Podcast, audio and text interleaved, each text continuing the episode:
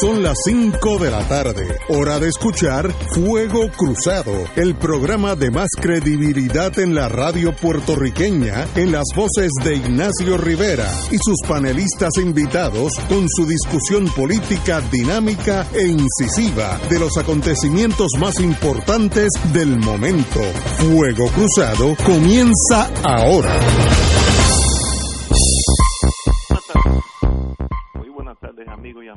De Fuego Cruzado. Estamos aquí hoy, como yo siempre, disfrutando la vida. Esta mañana fui al supermercado eh, Supermax, ahí en la de Diego, a las 5 de la mañana. excelente servicio, muy poca gente, todo el mundo protegido. Había todo lo que usted se le imagine de comida y accesorios Así que el problema de alimentario en Puerto Rico está corriendo muy bien, está en buenas manos. Eh, bueno, señores, como siempre, hoy tenemos los dos Héctor. Don Héctor eh, Richard, muy buenas tardes. Muy buenas tardes, Ignacio. Y, el señor alcalde Héctor Luis Acevedo, muy buenas, Héctor Luis. Muy buenas tardes, muchos saludos a todos. Y hoy tenemos varios temas. Antes de presentar a nuestro invitado, que tiene prioridad, hay temas obvios la radiación que está emanando del escándalo de salud se está complicando la cosa. Hay una testigo que le pueden dar inmunidad ya mismo, Adil Rosa. Eh, un golpe a los municipios, quiero hablar de eso ahorita con el señor alcalde Héctor Luis. Eh, la juez Swain indicó que los municipios sí tienen que pagar por el retiro y su plan de salud. Así que anuló la ley 29, un golpe, según yo, muy, muy duro eh, a, a los municipios. Eh, bueno, eh, los hospitales siguen teniendo problemas económicos muy serios eh, y sencillamente pues va a haber una crisis hospitalaria ya mismo.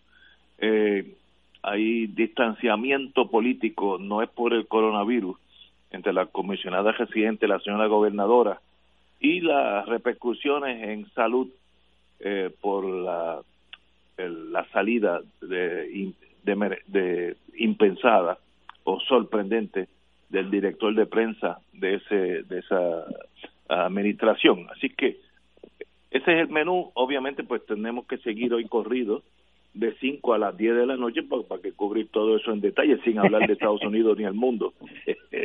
Pero hoy nos vestimos de honor al tener con nosotros al presidente de la Pontificia Universidad Católica de Puerto Rico, el doctor José Iván Vélez Arocho.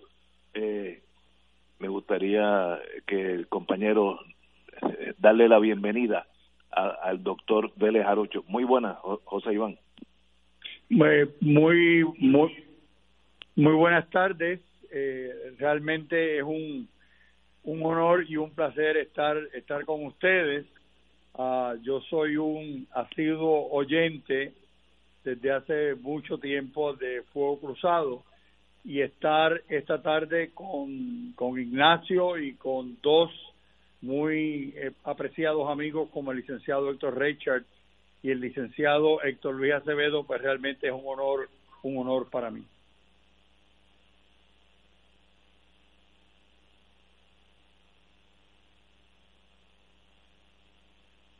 Hello. Perdón, perdón, perdón. Es que yo lo, puse en silent. La razón que, lo hemos invitado, señor presidente, es que como usted está a cargo de una universidad del todo conocida en Puerto Rico, la Pontificia Universidad Católica, me gustaría, en términos generales, abrir la conversación. ¿Cómo usted ve el rol e-, educativo, ya sea en los grados primarios o a nivel universitario, eh, después de esta crisis, después de hasta temblores, tormentas, eh, ¿por dónde va el sistema universitario que usted preside en una de, de una de las universidades principales? Eh, ¿Hacia dónde estamos y hacia dónde usted cree que vamos? Bueno, este quizás debiera comenzar eh, hablando de eh, qué hemos hecho eh, hasta este momento, ¿verdad? Mirando estos, estos, lo que hemos llamado tres escenarios en la universidad, ¿verdad? En este, el escenario primero, el, el escenario inmediato, el, escena, el escenario urgente que en realidad nos dio poco tiempo para prepararnos completamente. nosotros llevábamos como dos semanas eh, mirando que esto podía ocurrir y la última reunión la tuvimos un viernes y el lunes próximo eh, hubo la, eh, la orden para aislar ¿verdad? A, la, a la población. Por lo tanto, nos encontramos de momento en este primer escenario inmediato, urgente, con nuevas plataformas para todo el mundo, porque anteriormente había eh, eh, plataformas a distancia para algunos cursos, para algunos programas, pero de la noche a la mañana, con una preparación como de dos semanas aproximadamente, teníamos a los estudiantes, a los facultativos y a todos los administradores. Entonces nos encontramos ante la situación que se ha encontrado tantos países del mundo, eh, que es hacer ese balance entre salvar las vidas por lo tanto fue la campaña fuerte de comunidad universitaria, te tienes que mantener en tu casa, te tienes que mantener en tu casa porque salvar sus vidas era y sigue siendo un criterio sumamente importante. Pero la otra es salvar la institución universitaria.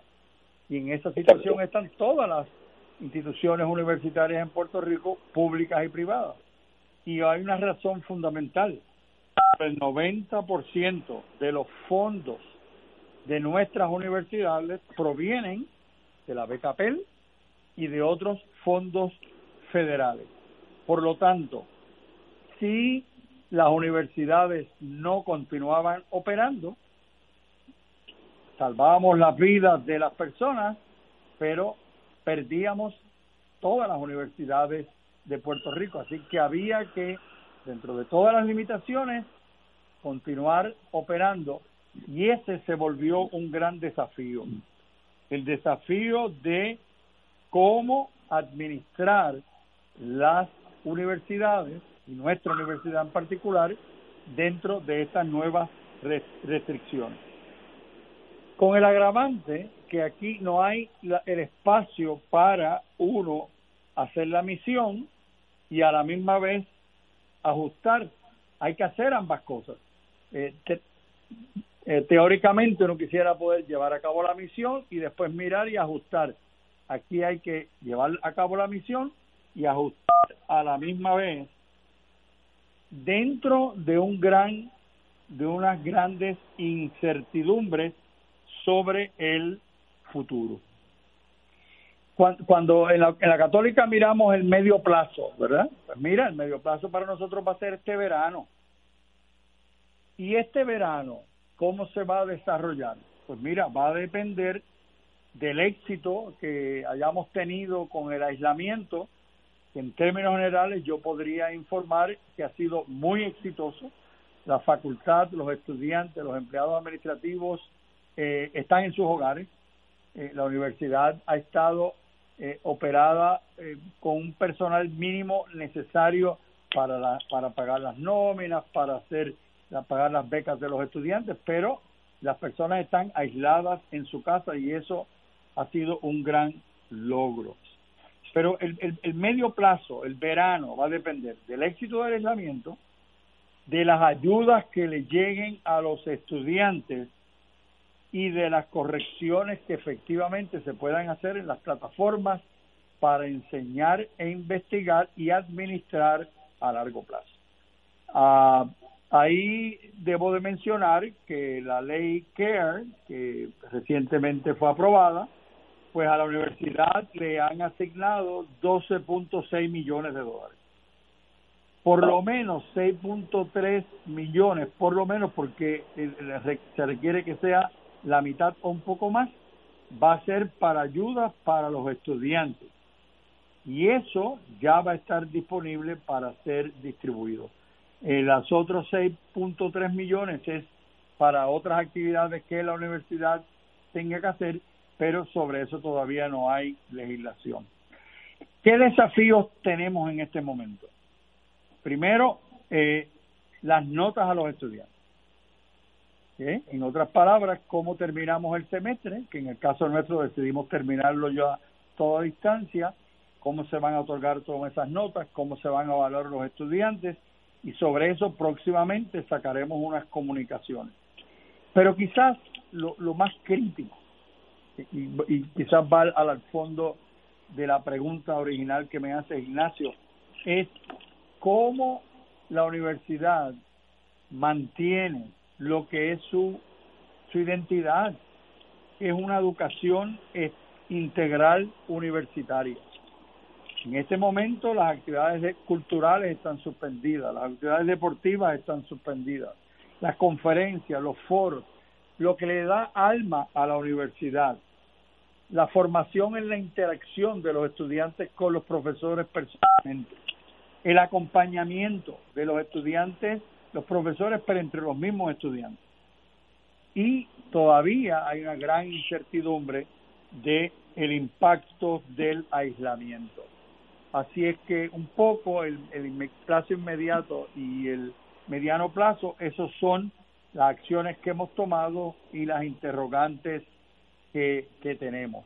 Yo, yo le decía a, a mi equipo de trabajo, los vicepresidentes y los decanos, en este momento la función principal de todo el mundo, pero en especial del equipo administrativo, es mantener la confianza y la esperanza. Porque ante las incertidumbres y ante las complicaciones, la tentación de muchos puede ser dejarnos caer y si esto sucede, lo perdemos todo. Extraordinario. Eh, don Héctor, usted tiene la palabra. Don Héctor Richard. Sí, eh, muy buenas tardes al querido amigo. Buenas tardes, eh, querido amigo. Quisiera mirar un poco más allá del, verano. Quizás mirar el semestre, primer semestre del año académico que empezaría en agosto o septiembre. Eh, viendo que muchas universidades en Estados Unidos ya han hecho un plan para comenzar sin campus. Esa parecería una opción también que nuestra universidad está considerando. Eh, nosotros en estos momentos estamos mirando que iniciar el semestre, primer semestre del año 2021 a distancia mirando las, las proyecciones que se hacen, mirando lo que está ocurriendo en otros lugares, que esa va a ser la modalidad requerida porque lo que estamos viviendo no va a estar eh, en condiciones normalizadas eh, hasta antes de diciembre. Y cuidado, y cuidado. Así que nosotros nos estamos preparando, por eso hablaba al principio de las correcciones que hay que hacer en las plataformas para poder llevar a cabo lo que hemos hecho hasta ahora y lo que planificamos hacer en el verano, pero poder incorporarle a la propuesta a distancia para el primer semestre 2021 todos los otros elementos que son tan importantes en la educación de los estudiantes. Y una pregunta, el acompañado de ese pensamiento, eh, ¿cómo si de alguna manera se vería afectada la situación financiera de, de la Universidad Pontificia o cualquier otra universidad privada. Supone que los costos para los estudiantes serían los mismos, eh, no teniendo los cursos presenciales ni teniendo acceso a las otras actividades, que es lo que coagulan el concepto de estar en la universidad estudiando, que solamente tendríamos uno de los elementos que es la educación en línea. Ah, ¿Y ah, cómo se cobraría ah, eso a un sistema de, de PayPal, este, tarjeta de crédito? ¿Cómo sería ese mundo? Bueno, en, realidad los mecanismos, vuelvo de nuevo al, planteamiento original, ¿verdad? El, el, el 90%, sobre 90% de todos los ingresos que recibe la universidad provienen de los fondos de la beca PEL y, y de, o, de préstamos de los estudiantes. Por lo tanto, estoy mirando al tema de, de, recibir los fondos por, por la educación. eso no debe ser ninguna dificultad. La otra, el planteamiento que hace Héctor, que es un planteamiento muy válido, es eh, el, cuánto se, se cobraría por los créditos en ese escenario en el cual fuera totalmente a distancia. Y ahí de lo que estamos hablando es eh, el, el, tema de eh, con qué estructura administrativa, estoy hablando administrativa no de los cursos, porque los cursos ofrecerían, con qué estructura administrativa la universidad tendría que operar si estamos hablando de una educación fundamentalmente a distancia. Por lo tanto, la situación económica para los estudiantes, para los empleados, para la universidad, es realmente el, eh, como diría, el, el, elemento, el elemento crítico. Nosotros ya en la universidad estamos tomando acciones para mirar esos potenciales escenarios y el presupuesto que se prepare para el año 2021 reconocerá eh, dentro de nuevo, dentro de, todas las incertidumbres que tenemos, uh, cuánto eh, sería ese impacto y cómo la universidad podría seguir operando, probablemente con una estructura administrativa eh, mucho más magra, con una estructura más, más reducida, donde actividades que ahora mismo están compartidas por varias personas en los tres campos estarían llevadas a cabo por menos personas. Tenemos que ir a una pausa, doctor. Vamos a una pausa y regresamos con Héctor Luis Acevedo. Vamos a una pausa. Fuego Cruzado está contigo en todo Puerto Rico. Afiliado de MCS Classic Care, estamos contigo en todo momento. Habla con un doctor sin salir de tu casa a través de Medilínea MD. Tienes acceso a las 24 horas del día, los 7 días de la semana, llamando al 1877-522-3632. Anótalo, 1877-522-3632. Una gran manera de cuidarte es con MCS Classic Care. Endoso pagado MCS Classic Care es un producto suscrito por MCS Advantage Inc. Radio Paz te ofrece el mejor motivo para levantarte temprano y disfrutar el comienzo de un nuevo día de lunes a viernes con Enrique Liboy y Radio Paz en la mañana. La dosis perfecta de noticias, deportes y éxitos musicales de todos los tiempos, humor y curiosidades, calendario de actividades y tus peticiones musicales por el 787-300-4982. Conéctate con el 810 AM de lunes a viernes con Enrique Liboy y Radio Paz en la mañana. La pandemia que amenaza a la humanidad en estos días de incertidumbre ha puesto en peligro no solo la salud de las personas, sino que también la economía global y la subsistencia financiera de la familia y otras instituciones. Las emisoras católicas que antes de la crisis ya enfrentaban una situación precaria para poder funcionar se ha mantenido en el aire sirviendo a la comunidad y a los fieles, brindando dándole aliento y promoviendo la fe y la esperanza. Ahora más que nunca recabamos de tus oraciones y ayuda económica para mantener este ministerio. Envía tu aportación a través de la aplicación ATH móvil de la siguiente manera. Paso número uno, marca Pay a Business. 2.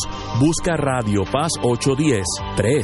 Escribe la cantidad de donativo. Y 4. Marca enviar. Mil gracias y que Dios te colme de bendiciones por tu ayuda.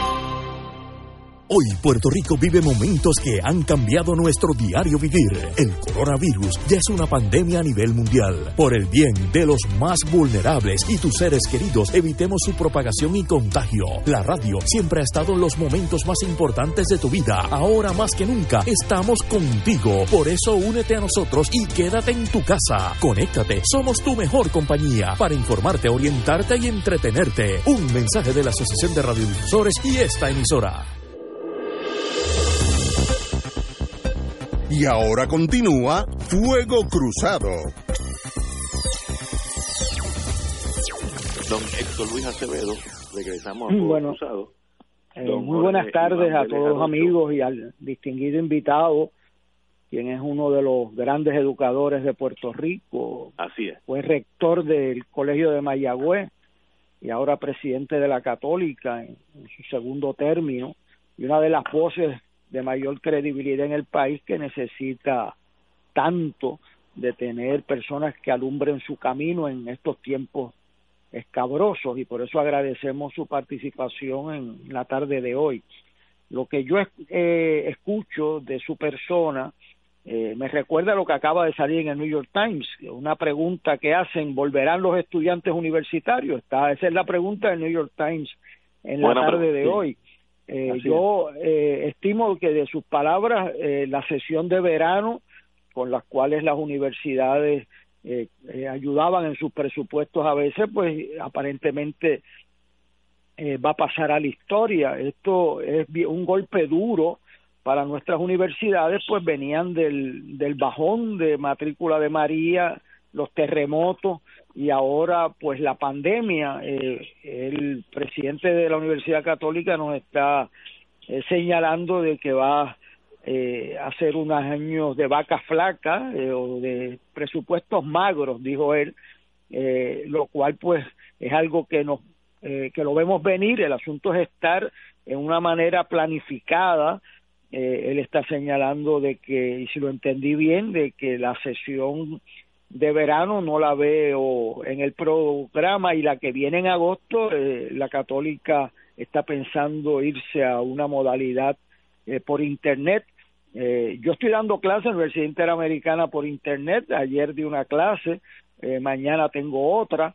Eh, es una modalidad diferente a la cual uno tiene que adaptarse, no es lo mismo, no es lo mismo que un salón de clase y la interacción eh, no es la misma, pero claro, eh, ante una situación de emergencia, pues requiere me medidas eh, de, emergencia, porque como él bien señaló, la prioridad es salvar vidas y uno no va a tener los salones eh, como un foco de infección, así que uno se tiene que adaptar.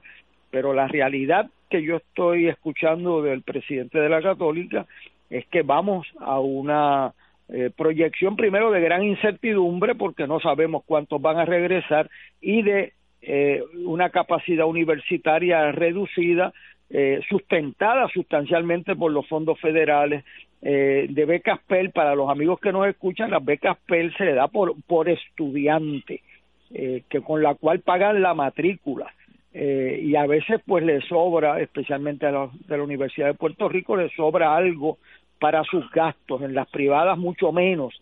Eh, pero eso requiere que el estudiante venga si los estudiantes vienen disminuido el número pues las universidades tienen que disminuir su oferta y su capacidad eh, administrativa. Y yo quisiera que él abundara cuáles son los planes para el verano y, y por qué toman una decisión tan dura como esa de sustituir eh, la, el plan presencial en agosto e irse a un cambio radical eh, como lo es en Puerto Rico el irse a educación por internet. Eh, Muchas gracias, Héctor Luis. Eh, bueno, en primer lugar, quiero clarificar, ¿verdad? O sea, nosotros, de hecho, hoy mismo yo tenía una reunión extensa con los vicepresidentes y los decanos. Nosotros estamos mirando que en el verano podamos ofrecer cursos este verano. Nosotros estamos planificando eso. Y de hecho, estamos planificando que en agosto vamos a tener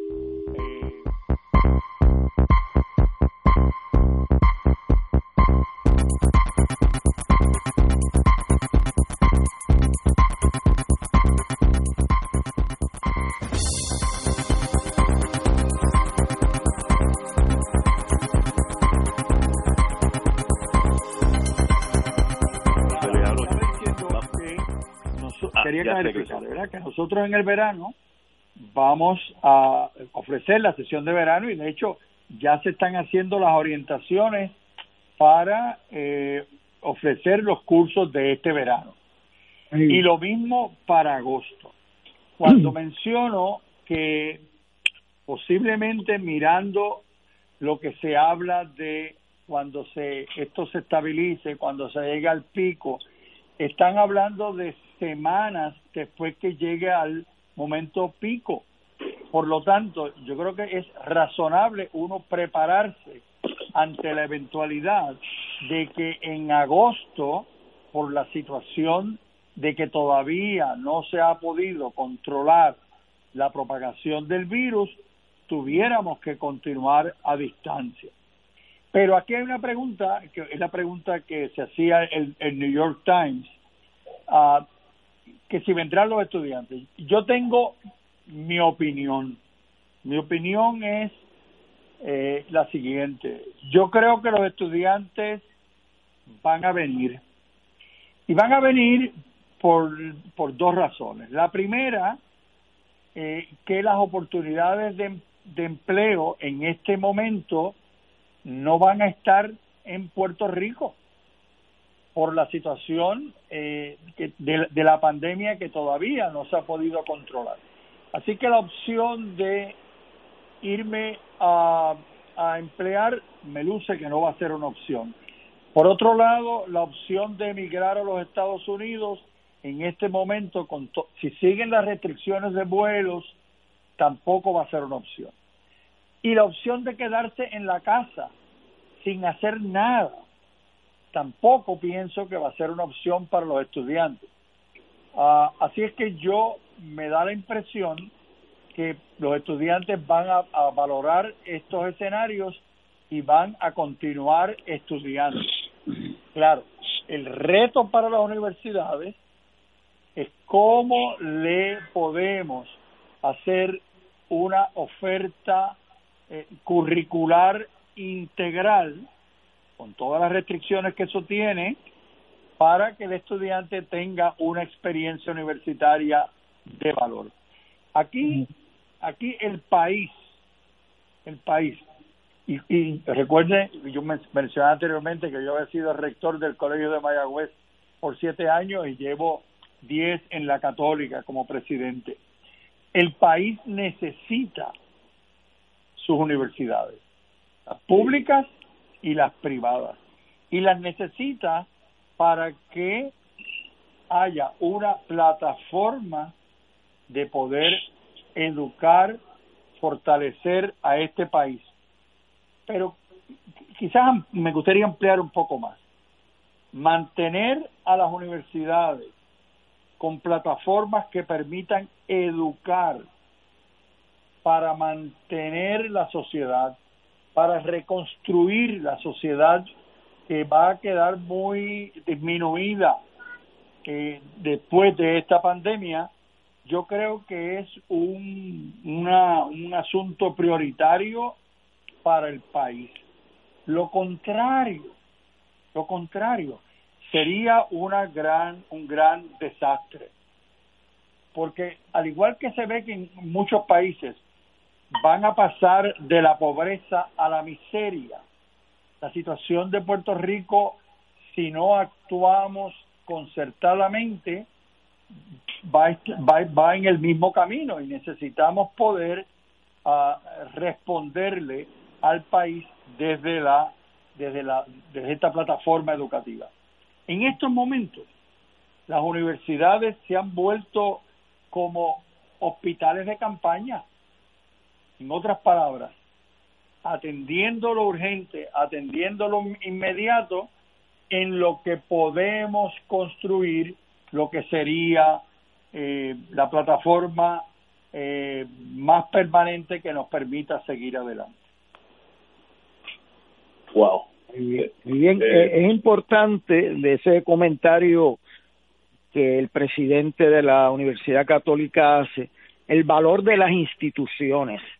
Sí. O sea, los pueblos eh, crecen o decrecen a base de sus instituciones y las universidades, eh, que pueden ser el, el canal para recoger un bajón en la economía, que eso no hay quien lo pare ni en Estados Unidos ni en Puerto Rico la universidad puede ser el vehículo con los fondos que tienen disponibles para inspirar, recoger, motivar a esta juventud y a los adultos que quieran seguir un, una nueva educación o su educación profesional eh, en este año. Así que yo creo que es una observación muy pertinente y espero que sea una realidad durante este año. Yo aprendí hace muchos años, en mi pasada por el mundo de inteligencia, que los países lo hacen sus personas y sus instituciones. Y estamos hablando ahora con una persona que cubre las dos facetas. Su persona, un intelectual y un administrador de primera clase, un ser humano sin una tacha alguna. Y la institución, la Universidad Pontificia Católica de Puerto Rico, también una de las instituciones primarias en educación. Así que como aprendí hace muchos años, Puerto Rico tiene futuro porque tiene la calidad de persona y la calidad de institución. Así que con, con el compañero Vélez Arocho, Puerto Rico está en buenas manos. Un placer tenerlo aquí, doctor. Realmente, realmente para mí ha sido un, honor y un, y un placer estar con, con personas que admiro tanto y respeto tanto. Privilegio tenerlo aquí. Estoy seguro que cuando pase toda esta hecatombe, volveremos a hablar, porque para mí es un privilegio estar con usted. Vamos a una pausa, amigos. Fuego Cruzado está contigo en todo Puerto Rico. ¿Cuáles son las reglas de higiene que debo seguir? Lávate bien las manos con jabón durante 20 segundos tantas veces como sea necesario. Quítate los zapatos antes de entrar a la casa y cámbiatelos por otros que puedes tener al lado de la puerta. Si has salido, dúchate antes de tener contacto con tu familia. Utiliza una mascarilla y ventila bien tu casa. Si tienes dudas sobre el COVID-19, llama al 787-999-6202. Hazlo por tu familia y tus amigos, por todos. Cuida tu salud, protege los tuyos. Departamento de Salud, Gobierno de Puerto Rico. Existen instrumentos financieros que generan ganancias de los mercados bursátiles con garantía de principal invertido. Las anualidades indexadas brindan excelentes rendimientos y garantías de inversión superando los instrumentos tradicionales de ahorro. Para orientación y citas, llama a los expertos en seguros y anualidades de RJBB and Associates al 787-691-2899 o al 787-505-1891 proveyendo tranquilidad, transfiriendo tu riesgo. Recuerda 787-691-2899 o 505-1891. En Oro 92.5 FM, Radio Paz 810 y el Canal 13 estamos trabajando a tono con la emergencia que en estos momentos está viviendo Puerto Rico. Estamos ofreciendo nuestros servicios al máximo con el personal disponible según nos permitan las circunstancias. Si tiene un mensaje para ofrecer a sus asociados, clientes o personal, solo tiene que llamar al 787-349-7949, 787-552-0825 y nuestros empleados le comunicarán al personal de ventas para atender su necesidad. A nuestros clientes estén en comunicación con su ejecutivo o ejecutiva de ventas que continúan ofreciendo sus servicios como de costumbre. Recuerden los teléfonos 787-349-7949 y 787-552-0825. Y ahora continúa Fuego Cruzado.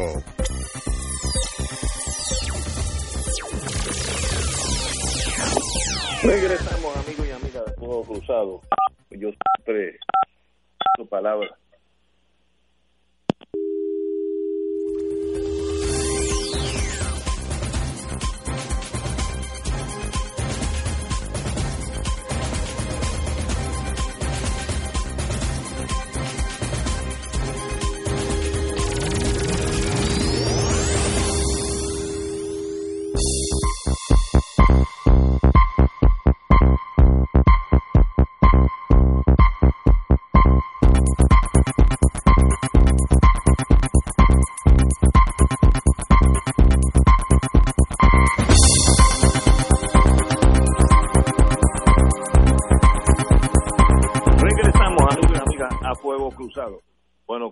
dicho el profe, vamos a aterrizar ahora en Isla Grande para hablar de los muchachos.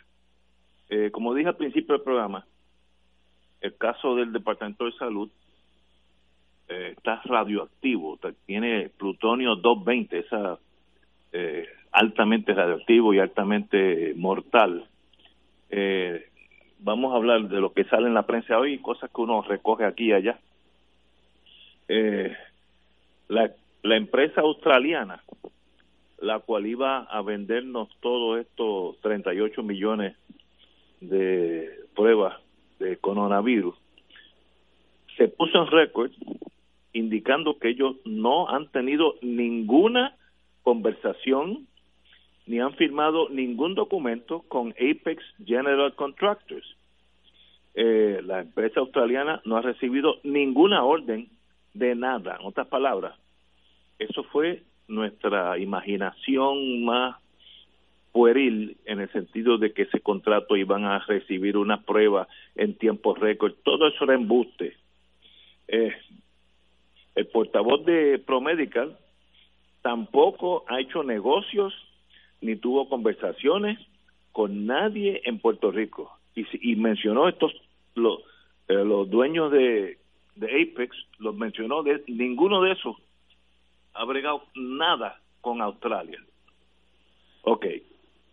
Aaron Vick, cuya supuesta firma aparece en representación de Apex, testificó e indicó ya que esa firma no es la de él, que nunca ha firmado un contrato. Eh, la radiación sigue subiendo en, en amperaje, si fuera electricidad. Eh, sencillamente, ayer en las vistas em, comenzó a salir el nombre del doctor Segundo Rodríguez Kilikini, eh, que yo creo, que necesita la orientación, no, no tal vez los servicios, pero la orientación de un buen abogado, porque cometió el error de, cito, invitó a cualquiera que tenga información de un delito relacionado con el trámite de él que lo denuncie a las autoridades. En relaciones públicas, uno nunca cuca a la prensa a buscar la evidencia, porque a la larga la encuentran. Me acuerdo que él que iba a ser presidente, candidato a la presidencia de los Estados Unidos, hizo el mismo error. ¿Cómo se llamaba? Gary Hart. Gary Hart el yate se llamaba Monkey Business. Así que, doctor, para eso son los abogados. Si yo, si yo tuviera un problema eh, médico, usted puede estar seguro que yo voy a usted antes que un abogado. Pero usted está en un, en un mundo de tierra movediza, rodeado de panteras, salamandras, todas venenosas, todas venenosas, culebra, etcétera, cobra. Eh, así que tenga mucho cuidado donde pisa, porque usted puede ser fácilmente el fall guy, el que lo dejen cogiendo eh, el, el, azote de lo que viene. Eh, y sencillamente, pues, eh, continuó la vista. Voy a mencionar otras cosas aquí antes de pasar sobre los muchachos. Eh, me enteré hoy por la prensa que se supo que Oriental Bank fue el que canceló las cuentas la transferencia de ese dinero cuando se hizo depósito del adelanto de 19 millones, ya que la, que la compañía Apex nunca había manejado tal cantidad y la inusual transacción hizo que se activaran los mecanismos de seguridad interna de Oriental. Oriental tiene A en este caso, porque dijo, esto no me suena que es kosher, que es eh, eh legal, así que vamos a parar. Así que si no hubiera sido por ese banco que dice, espérate, que hay algo malo, eso hubiera sido corriendo a una compañía la cual acaba de decir ayer que nunca ha tenido nada que ver con Puerto Rico. Y todavía gente dice que no, no, no ha habido nada irregular. Pues entonces el problema tal vez soy yo. Eh, aquí dice que los directivos los directores de IPEX dejaron en días recientes de contestar preguntas de la prensa, tal vez ya se están asesorando legalmente. Y eh, lo que presenta esto, y esto fue complicado aún más, cuando la señora gobernadora, creo que fue el domingo, eh, le cae arriba a todo el mundo, empezando por la ex secretaria de Salud, Quiñones eh, Longo, eh, y dice que ella era una mentirosa, que ella ha revisado todo, ella la gobernadora ha revisado todo y que todo está bien, aquí, aquí no ha habido nada irregular. Primero, ese no es el rol de la gobernadora. Usted no es abogada de la parte, usted no es abogada de Apex, ni de estos tres directores. Así que eh, se complica esto, la Cámara está sacando toda esta radiación que yo creo que es lo mejor que nos puede pasar a todos, que salgamos y salgamos de esto de una vez. Pero en ese interín hay que analizar qué está pasando, hacia dónde vamos. Don Héctor Luis Acevedo. Héctor Luis eh, Acevedo. En primer lugar, yo creo que eh, hay que ir a lo primero primero.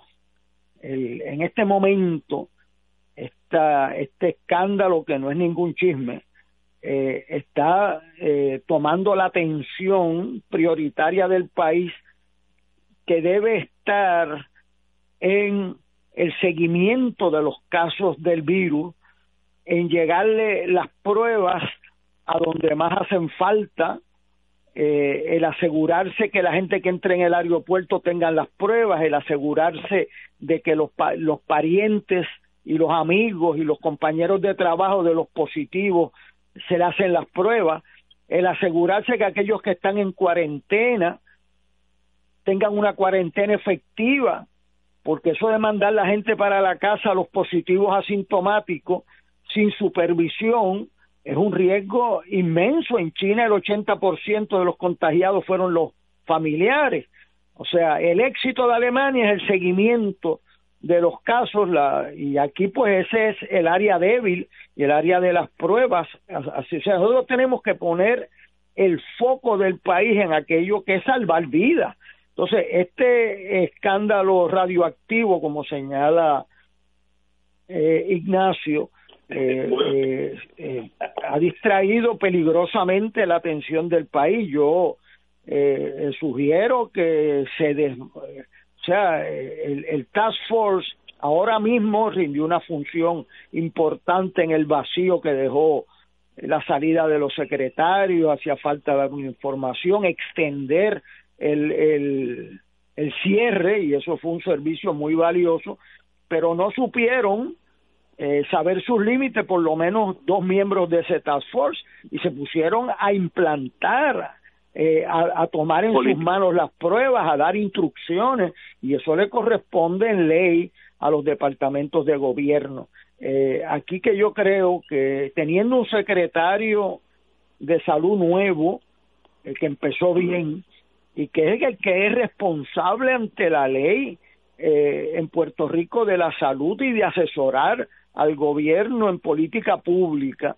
Yo creo que ahora el, el Task Force eh, debe concluir lo antes posible y eh, que responda quien tenga que responder, porque aquí no hay duda alguna, ni hay que ser Ignacio Rivera para saber, ni Héctor Richard para saber que alguien que da que falsifica una firma comete un delito en un documento público y alguien que hace una representación sin tener base alguna para eso, eh, de una representación de 38 millones de pesos, eh, pues alguien va a tener que responder eh, en alguna forma ante la ley por eso.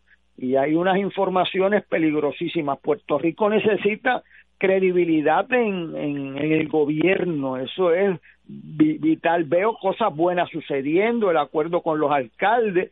La gobernadora tuvo una semana terriblemente mala el haber excluido la prensa, eso es un error gratuito, el, el haber eh, metido ella como si fuera la, la investigadora del caso, otro error gratuito, o sea, eh, ella tiene un buen secretario eh, que lo consiguió el apoyo de los dos partidos principales para el Departamento de Salud, ese es el que le corresponde el protagonismo. Ya este, este Task Force lo que hace ahora mismo es distraer y crear unos problemas mayores de atención pública. Así que mi impresión es que este es un escándalo que por unas razones X y Y va a coger dimensiones eh, desconocidas eh, y que el, el Puerto Rico necesita atender ese escándalo por las autoridades competentes, pero no desenfocarnos. Aquí el éxito o el fracaso de un país está en atender su gente más débil. Yo vi a los alcaldes pidiendo y ofreciéndose lo que habíamos discutido en este programa en ocasiones pasadas para ayudar con el con el rastreo de los casos y, y el secretario de salud por fin se reunió con los directivos de los alcaldes y van a estar trabajando en conjunto. Eso es debido a muerte para Puerto Rico. Ahí es que tiene que estar nuestra energía, nuestra atención y nuestros mejores pensamientos. Despeje el camino, gobernadora, despeje el camino de esos otros asuntos. Coja su distancia para que siga hablando de las cosas importantes. Usted ya no es secretaria de justicia. Usted ahora tiene que hablar de la salud del país y allá las personas que quizás necesitaron algún asesor legal, el Task Force, para saber que una cosa es un consejo asesor, pero usted no puede estar cargando las pruebas. Ese, un consejo asesor no puede implantar, eso le tocaba al Departamento de Salud o Emergencia de, de Puerto Rico y el consejo asesor no puede estar dando órdenes a los funcionarios como revelaron ayer bajo juramento dos personas eso es una intervención indebida que tendrá sus consecuencias, pero ahora mismo la consecuencia más grande es que ya ese task force se ha convertido en un problema. Eh, yo me recuerdo que los romanos, eh, cuando venía un héroe que salía como en las primeras planas, le daban un, una parada en Roma y le ponían un esclavo al lado del, del héroe que llevaba sus prisioneros, sus tesoros le ponían un esclavo al lado todo el camino de la parada que le decía la gloria es temporera, la gloria es temporera. Usted revisa hace dos semanas las primeras planas de los periódicos y ven al Task Force en todas las primeras planas, la entrevista de la semana, etcétera. Y mira dónde estamos hoy. Que eso sea para nuestros oyentes, especialmente para la gente joven, sea la lección que uno no se puede dejar por el ir por el titular del día porque la gloria es temporera, pero la sustancia es permanente. Los principios son permanentes, los valores son permanentes y eso es lo que necesitamos rescatar y el valor más grande es que nuestra gente sea protegida de este virus que quita vidas. Tenemos que ir a una pausa y regresamos con don Héctor Richard. Fuego Cruzado está contigo en todo Puerto Rico. Las enfermedades infecciosas como el coronavirus, la influenza y el micoplasma amenazan nuestra salud. Practica hábitos saludables en el hogar, la escuela, cuando viajas y en todos los lugares que frecuentas. Evite el contacto con personas enfermas. Cúbrete la nariz y la boca con un pañuelo desechable al toser o estornudar. Desinfecta objetos y superficies. Quédate en casa si estás enfermo. Lávate las manos frecuentemente con agua y jabón por al menos 20 segundos. Para información visita contagiahabitosaludables.com. Departamento de Salud. La pandemia que amenaza a la humanidad en estos días de incertidumbre ha puesto en peligro no solo la salud de las personas, sino que también la economía global y la subsistencia financiera de la familia y otras instituciones. Las emisoras católicas que antes de la crisis ya enfrentaban una situación precaria para poder funcionar, se ha mantenido en el aire sirviendo a la comunidad y a los fieles, brindándole aliento y promoviendo la fe y la esperanza. Ahora más que nunca, recabamos de tus oraciones y ayuda económica para mantener este ministerio Envía tu aportación a través de la aplicación ATH móvil de la siguiente manera. Paso número 1. Marca Pay a Business. 2. Busca Radio Paz 810. 3. Escribe la cantidad de donativo. Y 4. Marca enviar. Mil gracias y que Dios te colme de bendiciones por tu ayuda. Fuego Cruzado, el programa de más credibilidad en la radio puertorriqueña, es ahora la tribuna abierta de análisis noticioso, con diversas perspectivas que exploran el trasfondo de lo que acontece a diario y cómo nos afecta. Escucha Ignacio Rivera y sus panelistas invitados de lunes a viernes en Fuego Cruzado en transmisión diferida a las 10 de la noche por Oro 92.5 FM. Fanático del deporte, la mejor información y el mejor análisis lo escuchas los sábados a las 2 de la tarde por Impacto Deportivo con Javier Sabat y el más completo elenco en deportes por Radio Paz 810 AM y en las redes sociales Facebook Impacto Deportivo Radio PR Twitter e Instagram Impacto underscore Deport juntos impactando el deporte nacional. Y ahora continúa Fuego Cruzado.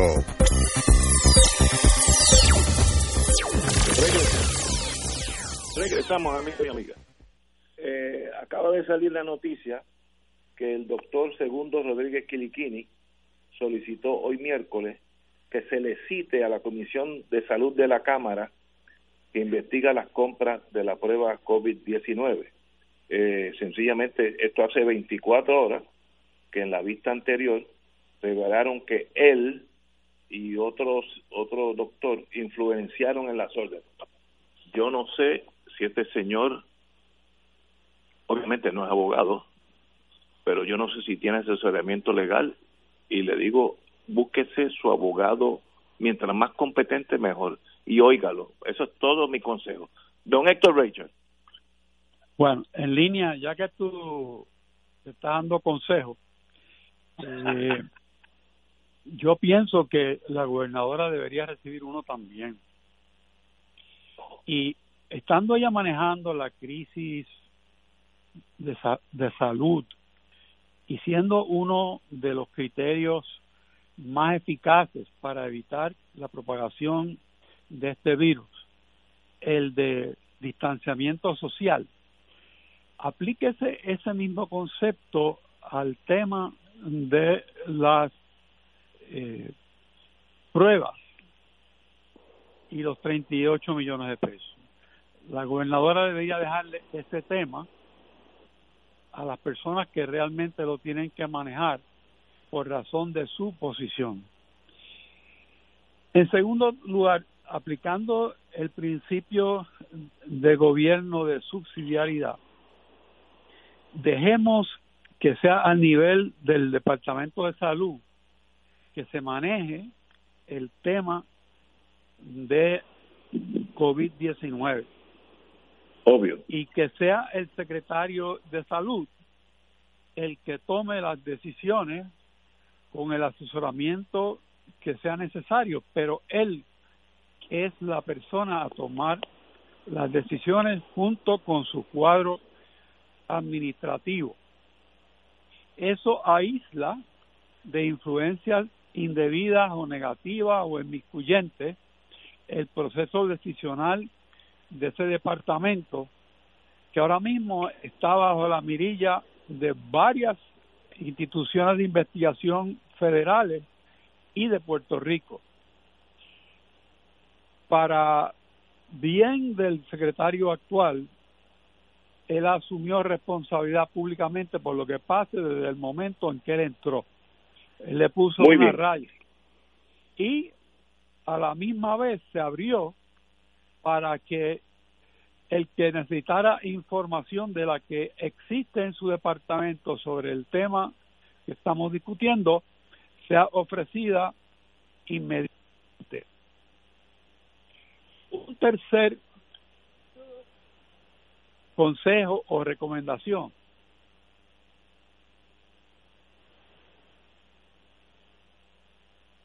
y evalúe el funcionamiento. Estamos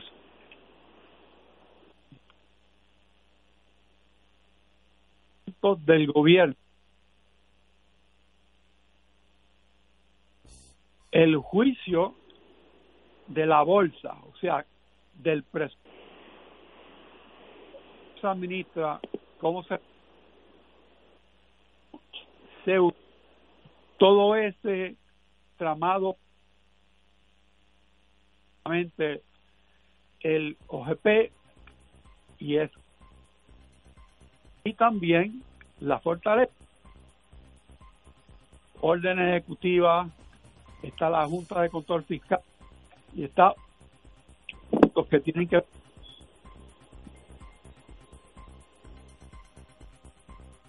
entendimiento y se salieron completamente de la raya. Si esta administración ha de poder lidiar efectivamente con el problema Héctor, acércate más al teléfono. Sí, estoy encima del teléfono. o sea, estamos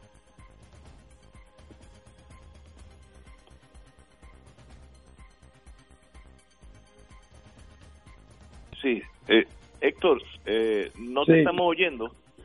Eh, Bueno, vamos a ir a, yo- eh, vamos a ir a una yo- pausa ahora. Para ver si ¿Puedo volver a llamar? mejor. Va- vamos a una pausa.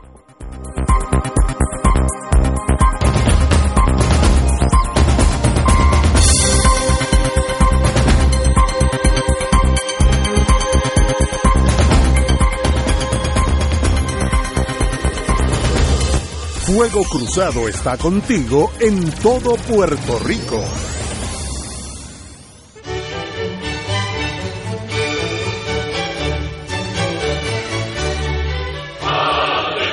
Reina del cielo, alégrate, aleluya. porque el que mereciste llevar en tu seno, Resucitó como lo había dicho, aleluya. ruega por nosotros a Dios, Gózate y alégrate, Virgen María, aleluya. porque ha resucitado Dios verdaderamente.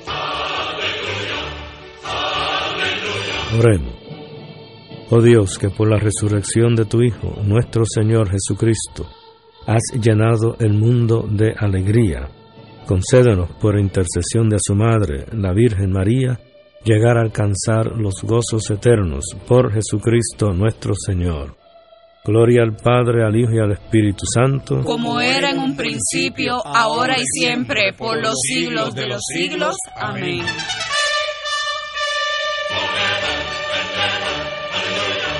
Ante las grandes dificultades y pruebas a las que nos enfrenta la vida, podemos buscar la oportunidad para enriquecer nuestra unión familiar. Tengamos presente los consejos que nos dan los profesionales de la salud.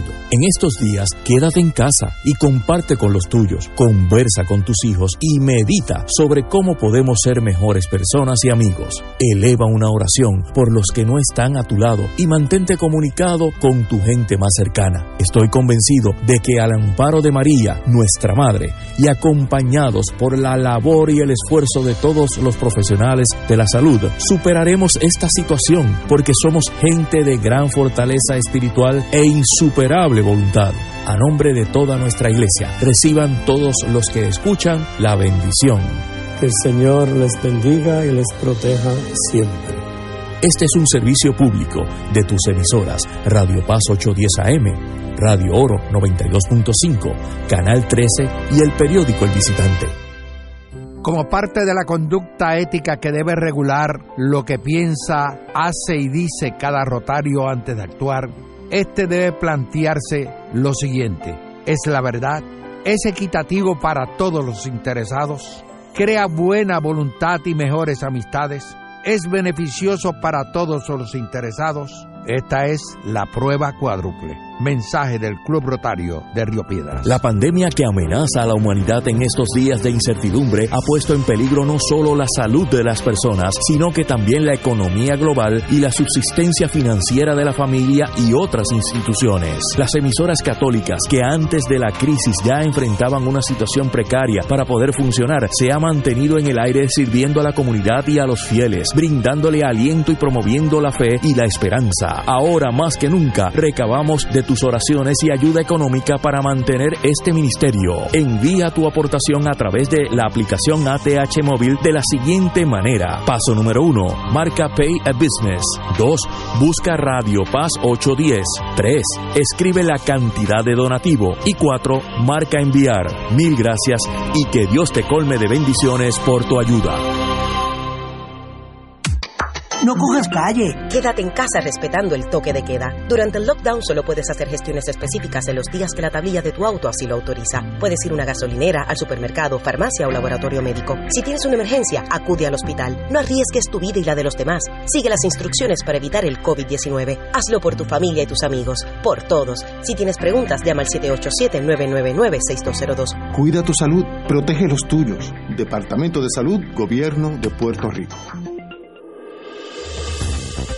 Aquí la llama se enciende cada tarde a las 5 porque escuchas Radio Paz 810 AM, WKBM San Juan y retransmite en diferido WOROFM Corozal San Juan, la Casa de Fuego Cruzado, el programa de más credibilidad en la radio puertorriqueña.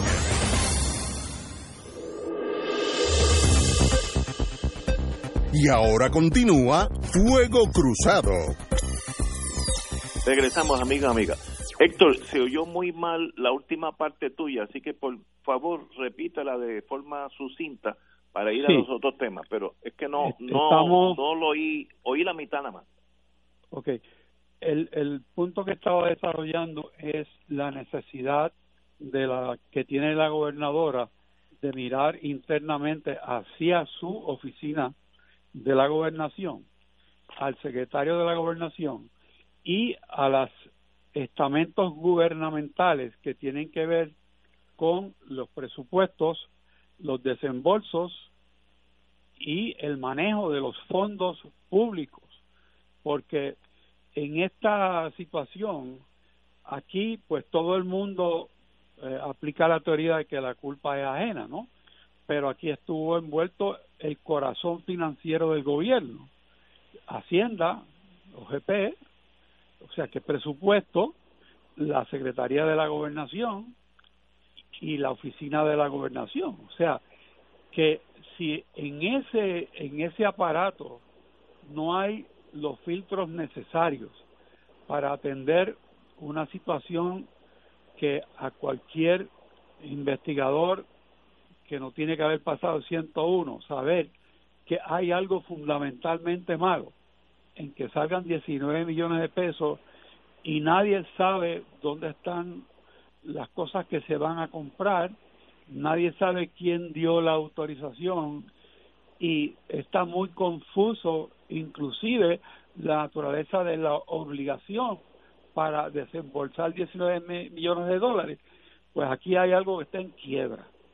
O sea, porque no es no es posible que esa sea la unidad económica fiscal de responsabilidad del país para la utilización de sus fondos en procura de atender la crisis más importante que ha visto Puerto Rico quizás en los últimos dos siglos. O sea que nosotros tenemos que exigir eso.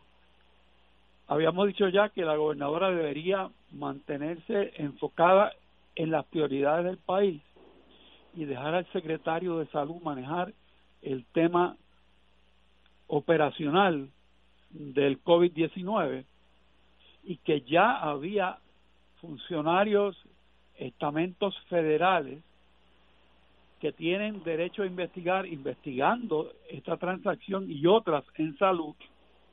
Y además el brazo investigativo del Departamento de Justicia de Puerto Rico también está eh, supuestamente investigando con la fiscal eh, Phoebe Sales. O sea que debemos volver al punto en donde cada cual asume su responsabilidad primaria en función a las prioridades porque si no, no vamos a llegar al pico, no vamos a llegar al, a pensar de cómo vamos a salir de ese pico airosos para comenzar la cotidianidad de la vida de este país. O sea que no podemos perder de vista cuál es nuestro norte, pero eso requiere unos consejos que nos han pedido, los he dado, a ti no te pidieron la del doctor tampoco Ignacio y tú le diste el consejo, hablé con su abogado, Quizás lo que falta son buenos consejeros para que el gobierno pueda salir de esta.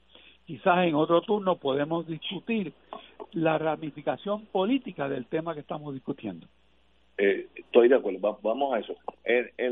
antes de pasar a ese tema, que yo creo que es la consecuencia lógica, ayer en la vista, el representante José Aponte, muy sagazmente, muy inteligente, lanzó la sugerencia de ofrecerle inmunidad testimonial a la señora Adil Rosa, exsecretaria auxiliar de salud, que sabe un montón.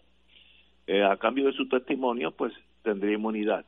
Eh, le dieron, creo que es hasta mañana, para que ella pues se asesore legalmente, etcétera, etcétera. Eso pasa, yo en ese mundo federal lo conozco muy bien, eh, eso se llama proffer. Yo te ofrezco a ti lo que yo sé, si te interesa y si es la verdad, tú me das inmunidad. Eso pasa todos los días en el afer federal y mucho menos en la afer estatal. Pero esto es un momento, una movida de José Aponte muy sabia y a eso puede destapar todo el plutonio 220 que está ahí guarecido. Yo, investigador, ¿cómo le van a dar un contrato de 38 millones a una corporación que nunca en su vida ha vendido una curita? Eso, eso en sí no es lógico. Por ejemplo, ¿por qué no se lo dieron a Amgen, que está en el mundo de la farmacéutica, Abbott? Y debe haber miles de compañías más pequeñas. Hay una Seneca eh, de inglesa que también es mundialmente reconocida. Se la dieron a Chencho Pérez, que lo único que ha hecho es hacer este eh, remodelaciones de cocina. Eso es lógico, señores. pensemos en lo básico y luego vamos a lo más complicado. Segundo, el contrato se firma antes de que salud lo aprobara, que pasara por, los, por la burocracia. Eso es lógico. Ok. Tercero, uno de los integrantes del contrato dice que esa firma no es mía. Eso no le levanta al, al policía más torpe una sospecha de que hay un delito en algún lado. O es que sencillamente el mundo ya dejó de ser como yo crecí en él. Me, da mucha pena hacer, simplificarlo tanto, pero hay que hacerlo. Una compañía que no había, no había vendido una curita, un contrato con una corporación en Australia que dice que jamás ha bregado con ella, una firma que no existe. Y aquí todo el mundo dice que no hay no hay grandes problemas. Pues entonces el problema de Puerto Rico es mucho, mucho más profundo. Vamos a las ramificaciones políticas de esta de esta crisis de salud. Don Héctor Richard. Pues siguiendo con ese tema, así pensando, yo diría que uno podría inspirarse en una, una música de, de ese grupo cubano que se llama Buenavista Social Club, que se llama la Casa de Tula, que es un tremendo número sobre una casa que se coge fuego. Y ese es el PNP hoy en día. O sea, en la legislatura hay un fuego en la casa del Partido Nuevo Progresista. Porque una cosa tan seria como lo que estamos nosotros conversando, pues se convierte en una lucha primarista entre un bando y otro. Eh, a ver cómo sale bien o se perjudica uno u otro candidato. Y no puedo dejar de mencionar la gran astucia del presidente del Senado, porque cuando él ve que esa casa que él preside está ardiendo y que este este incidente de la inmunidad cuare porque se para el proceso y se da la inmunidad cuando la testigo no lo ha pedido. O sea, sirve para enfriar y para reagrupar y volver a pensar. O sea, sabrá Dios cuál va a ser el resultado, porque normalmente, y tú eres, has sido fiscal, Ignacio, y yo pues he tenido otro sombrero en la vida que se parece en algo a lo que estamos haciendo, porque el Departamento de Justicia administra inmunidad también. Lo único es que la de justicia de verdad y la de la legislatura es solamente del testimonio que se preste allí. Entonces, uno antes de ofrecer la inmunidad se asegura de qué es lo que viene, porque tampoco le va a hacer un regalo. O sea que lo dejo ahí para que el público nuestro, que es inteligente, piense. Y vamos a tomar y derachar. Eso lo sabe tomar y derachar. ¿Y qué hace? asume una defensa absolutamente política, pero brillante, del tema que hace. Le echa la culpa al Partido Popular para sacar de atención todo lo que hay. Pues sí, yo creo que hizo una, una movida política de decirle, mira, aquí la culpa la tienen estos que son corruptos, uno que anda con un vaso colorado, que es candidato, y sigue por ahí disparando para todos los lados para alertarle, entiendo yo, a sus propias tropas, cuidado, mira por dónde va, vamos a, vamos a que esto tome un giro diferente, porque aquí el que sale resultado, eh, con un resultado desfavorable, pues es el partido de las posibilidades de volver a ganar las elecciones. Así que esa dimensión política no la podemos dejar pasar así, como que allí está pasando algo que es eh, puramente investigativo y sano, no. Allí hay personas que responden a candidatos dando instrucciones en esas vistas. Allí hay otras personas en defensa de otro candidato en esas vistas.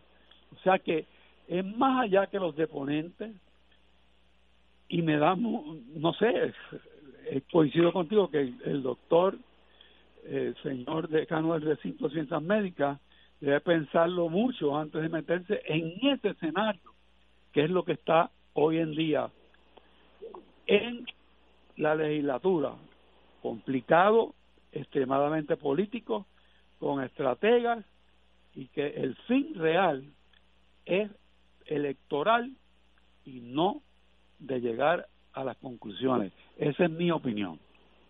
Totalmente de acuerdo con su señoría. Don Héctor Luis Acevedo. Bueno, yo veo desde otro punto de vista una situación muy mala para el país.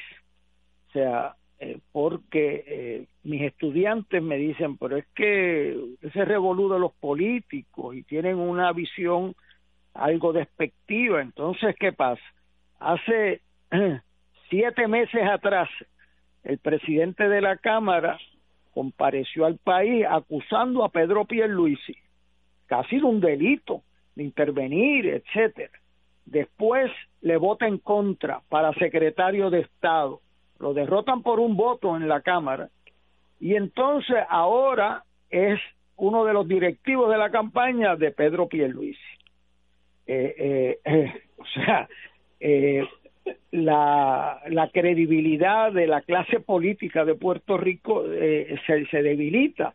Eso no afecta a un partido, afecta a todos eh, los partidos. Por eso la seriedad de las investigaciones eh, eh, el timing de las investigaciones, el tiempo en que se hace, el tratar de diversificar eso a, a otros partidos de oposición, etcétera, pues eso lo que hace es acentuar una lucha política que en estos momentos, a mi entender, eh, desvía de las prioridades del país. El país tiene que saber lo que pasó ahí, pero la prioridad del país es la que vieron los alcaldes y el secretario de salud, de ver quién va a investigar a los contactos del virus, eh, quién va a asegurarse de que los desempleados de Puerto Rico reciban el cheque esta semana, porque hay gente aquí, los dependientes, los barberos, los gente de la ferretería, los negocios pequeños que viven y, compran la comida con el dinero que no les está llegando. O sea, esto es una situación eh, crítica que merece la atención de nuestra clase política de manera prioritaria. Y esta investigación va a tener consecuencias, a mi entender, no solamente legislativas, esto va a salir del ámbito legislativo, yo no sé cuándo, pero de que viene por ahí, en algún foro, en algún sitio, es un delito el tú falsificar una firma. Eso no hay que ir a la escuela de derecho para saberlo. El presentarlo en un documento público para ganarse una eh, requisición de, de 19 millones de dólares sin hacer una representación falsa, eso no puede no tener consecuencias. O sea que esto va a tener una dimensión no solamente política, porque obviamente pues están en, en algunos empujando eh, y todo el mundo empujando para en medio de las primarias eh, eh, pues todo el mundo sabe quién está con quién verdad y eso pues va a, a, debilitar un poco la institución pero hay que averiguar y llegar a fondo quién sabe de qué y esos testimonios son muy valiosos. Imagínate el FBI fue allí digo deme las las vistas esas o sea no tengo ni que gastar tiempo de mis agentes y ahí están todas las preguntas más o menos que le van a hacer. Y cuando no se le hace la mayoría, se le hacen las de minoría y ese testimonio, que es lo que los abogados amigos aquí están advirtiendo, ese es un testimonio que impugna la veracidad de unos testigos o la fortalece, así que eh, eso eh, eh, tiene sus consecuencias. Ahora, yo asumo la responsabilidad de decir que eso tiene su importancia pero no es lo más importante. El tiempo de la gobernadora, el del secretario de salud, el de los alcaldes, el de los líderes de este país, tiene que ser en lo que es de vida o muerte, que es salvar vidas. Y aquí eh, nosotros tenemos que poder dividir el tiempo, pero lo más importante es lo importante, que es la salud y que la gente que están sin recibir un cheque para poder vivir y sobrevivir, lo reciban lo antes posible. Nosotros, yo he felicitado a la gobernadora en este programa por haber extendido y eh, el cierre más rápido que ninguna otra jurisdicción en Estados Unidos. La he felicitado y el extenderlo hasta mayo, eh, muy bien, hizo una contradicción al decir que eh, bajaba el cierre en medio de las semanas que habían anunciado que eran las picos y lo corrigió ayer. Eh, eso está muy bien y los alcaldes eh, dieron la voz de alerta a los dos partidos. Mire, pero si estamos en medio de esto, los casos son más de los que reporta salud. Estamos dispuestos a ayudar para localizar eso. Esa es para mí la primera prioridad. La segunda y la tercera, pues las primarias vienen por ahí. Este, la investigación de quién se quiso dar en la, la teoría esta de Ignacio de la maestría en tumbología, pues este pues eso pues hay que ajustar a los a los tumbólogos esto pero que no se nos vaya la energía principal en lo más importante que este país esté en medio de una crisis que representa eh, la salud, la vida y la muerte para otros puertorriqueños y otros seres humanos y eso lo tenemos que atender con mucho rigor. Estamos adelante en el cierre, pero hemos estado atrás en el número de pruebas y en el en el rastreo de las personas que han podido estar en contacto. Y esa es la prioridad número uno. Lo otro, pues, tiene su prioridad, pero no podemos abandonar la más importante por otra. Tenemos que ir a una pausa, pero la señora, la, señora juez federal Swain le ha dado un torpedazo a los muchos municipios de Puerto Rico. Vamos a esa importantísima decisión después de la pausa. Fuego Cruzado está contigo en todo Puerto Rico.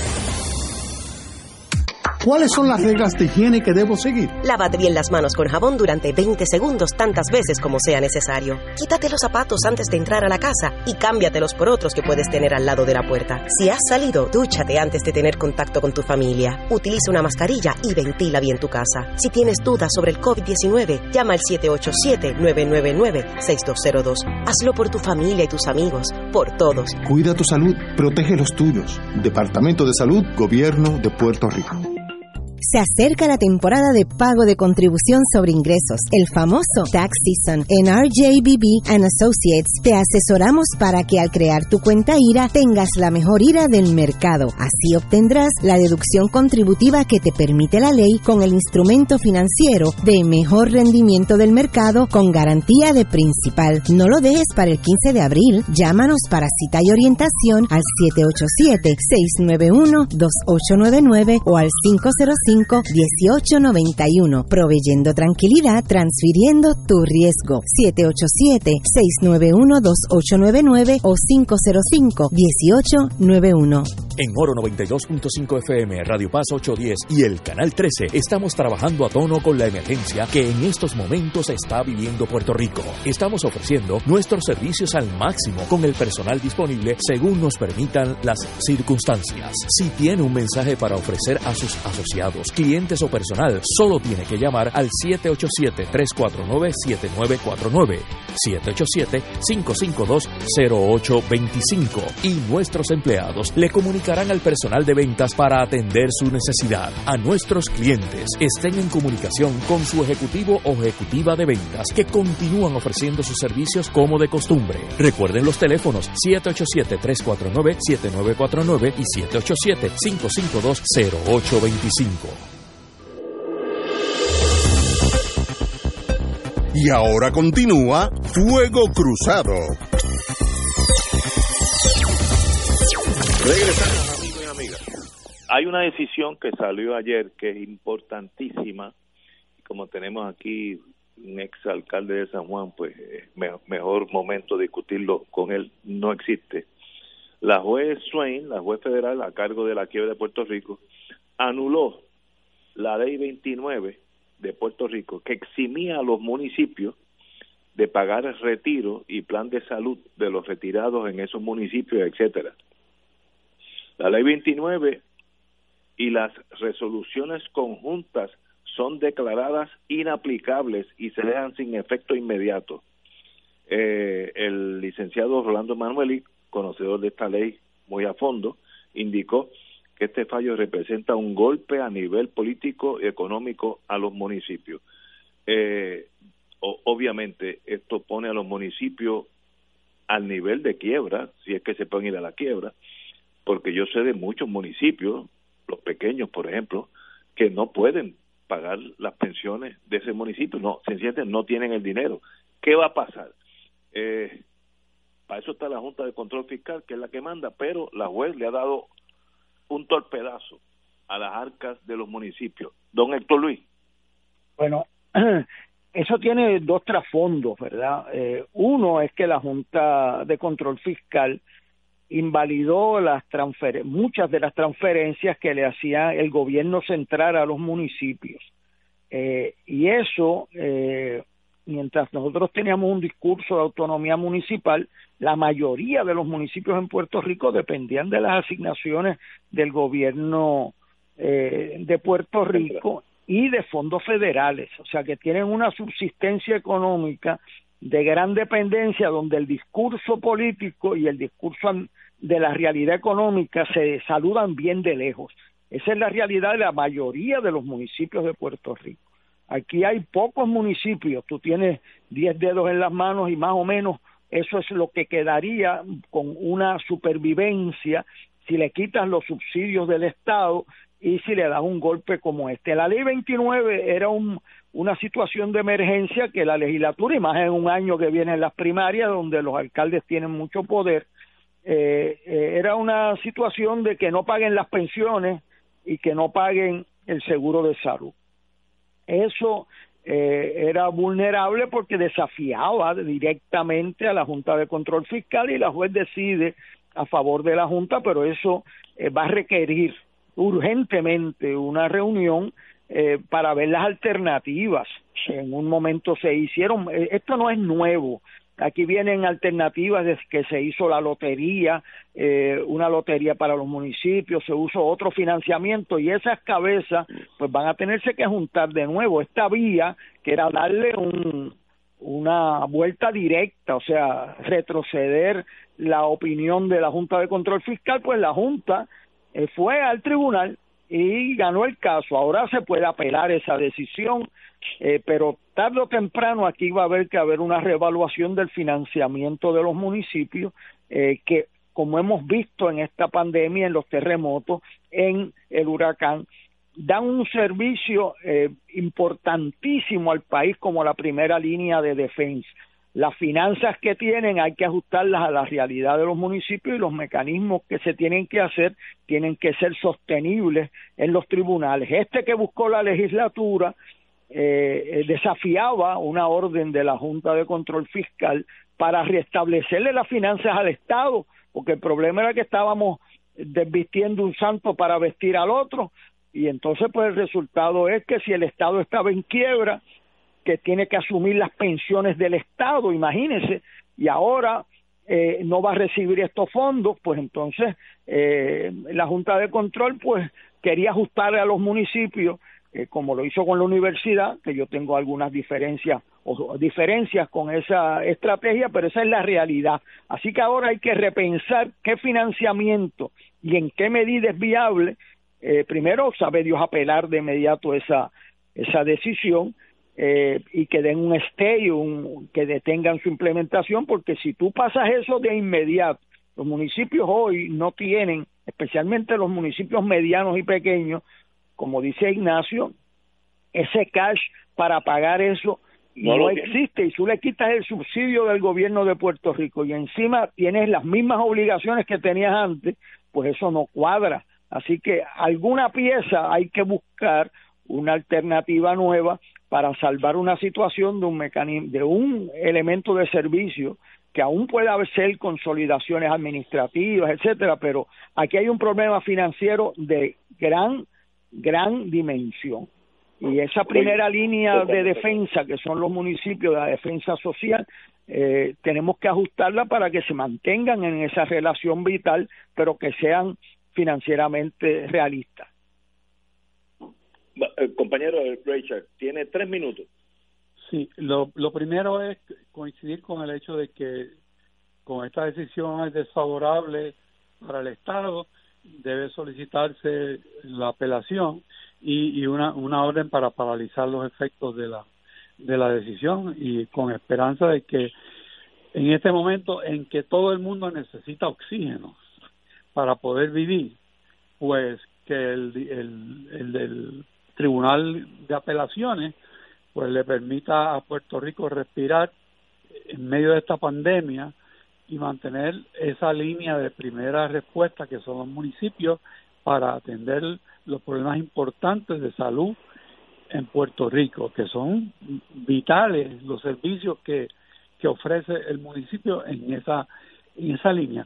Lo otro es, y me, me imagino que esto estará pasando, porque esto, esto se veía venir, pues que el, el gobierno y la Junta tengan un diálogo eh, extenso e intenso en procura de buscar una solución a mediano plazo y a largo plazo para el tema de los municipios que permita que se mantenga esa esa función de primera respuesta a los problemas que tienen los municipios en Puerto Rico. Y yo creo que eso es posible.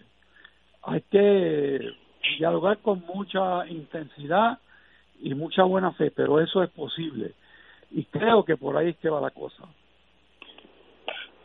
Yo no sé mucho de ese mundo de finanzas, menos municipal, pero yo sé, porque he hablado con varios eh, alcaldes de municipios muy pequeños, que sencillamente ellos no pueden buscar el dinero, a menos que, como dice Héctor Luis muy correctamente, se utilicen otras formas de levantar fondos a nivel municipal, pero si pierden el caso y no existe una bala mágica, el municipio sencillamente no puede pagarlo. Sería una quiebra de facto en el sentido de que yo no puedo pagar esa pensión. ¿Qué va a hacer la señora Yarejo? Eh, ¿Ir allí a incautarse de la, de la plaza del mercado o la plaza principal del, del municipio? No. Llega un momento que la soga no estira más. Y estamos esta decisión nos pone ahí donde las solas sogas se puede romper. Y como siempre el que se rompe primero es el más pequeño y el más débil. Eh, me da mucha pena analizarlo así una decisión de suma importancia se esperaba que fuera así pero ya es realidad. Así que en ese sentido pues tenemos que continuar caminando con esas penas eh, tenemos que irnos amigos porque a las seis y media hay una chicharra, yo le llamo, que suena para que ustedes regresen a sus casas.